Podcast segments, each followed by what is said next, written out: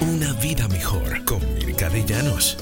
Bueno amigos, ha llegado el momento para el devocional en el día de hoy. El versículo que acabamos de leer es de Primera de Pedro 5:10 y habla acerca del sufrimiento. ¿Cuántos de nosotros no hemos pensado, tal vez tú que estás escuchando ahora estás pensando ahora mismo, estoy sufriendo por una situación y no le veo el final? ¿Cuándo será, Señor, el final de este sufrimiento? ¿Cuándo llegará el final? Yo sé que va a llegar porque tengo fe, pero ¿cuándo? Y esto es lo que dice Dios. Luego de que ustedes hayan sufrido un poco de tiempo, Dios mismo, el Dios de toda gracia, que los llamó a su gloria eterna en Cristo, los restaurará y los hará fuertes, firmes y estables.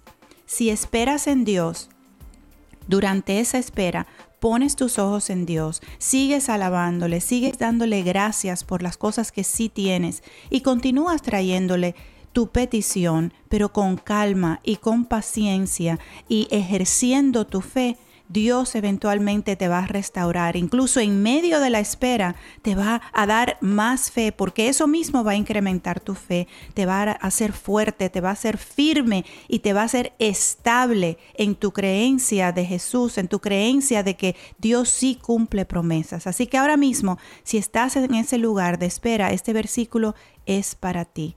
Luego de que hayas sufrido un poco de tiempo, Cristo te va a restaurar, y te hará fuerte, firme y estable. Una vida mejor con Mirka de Llanos.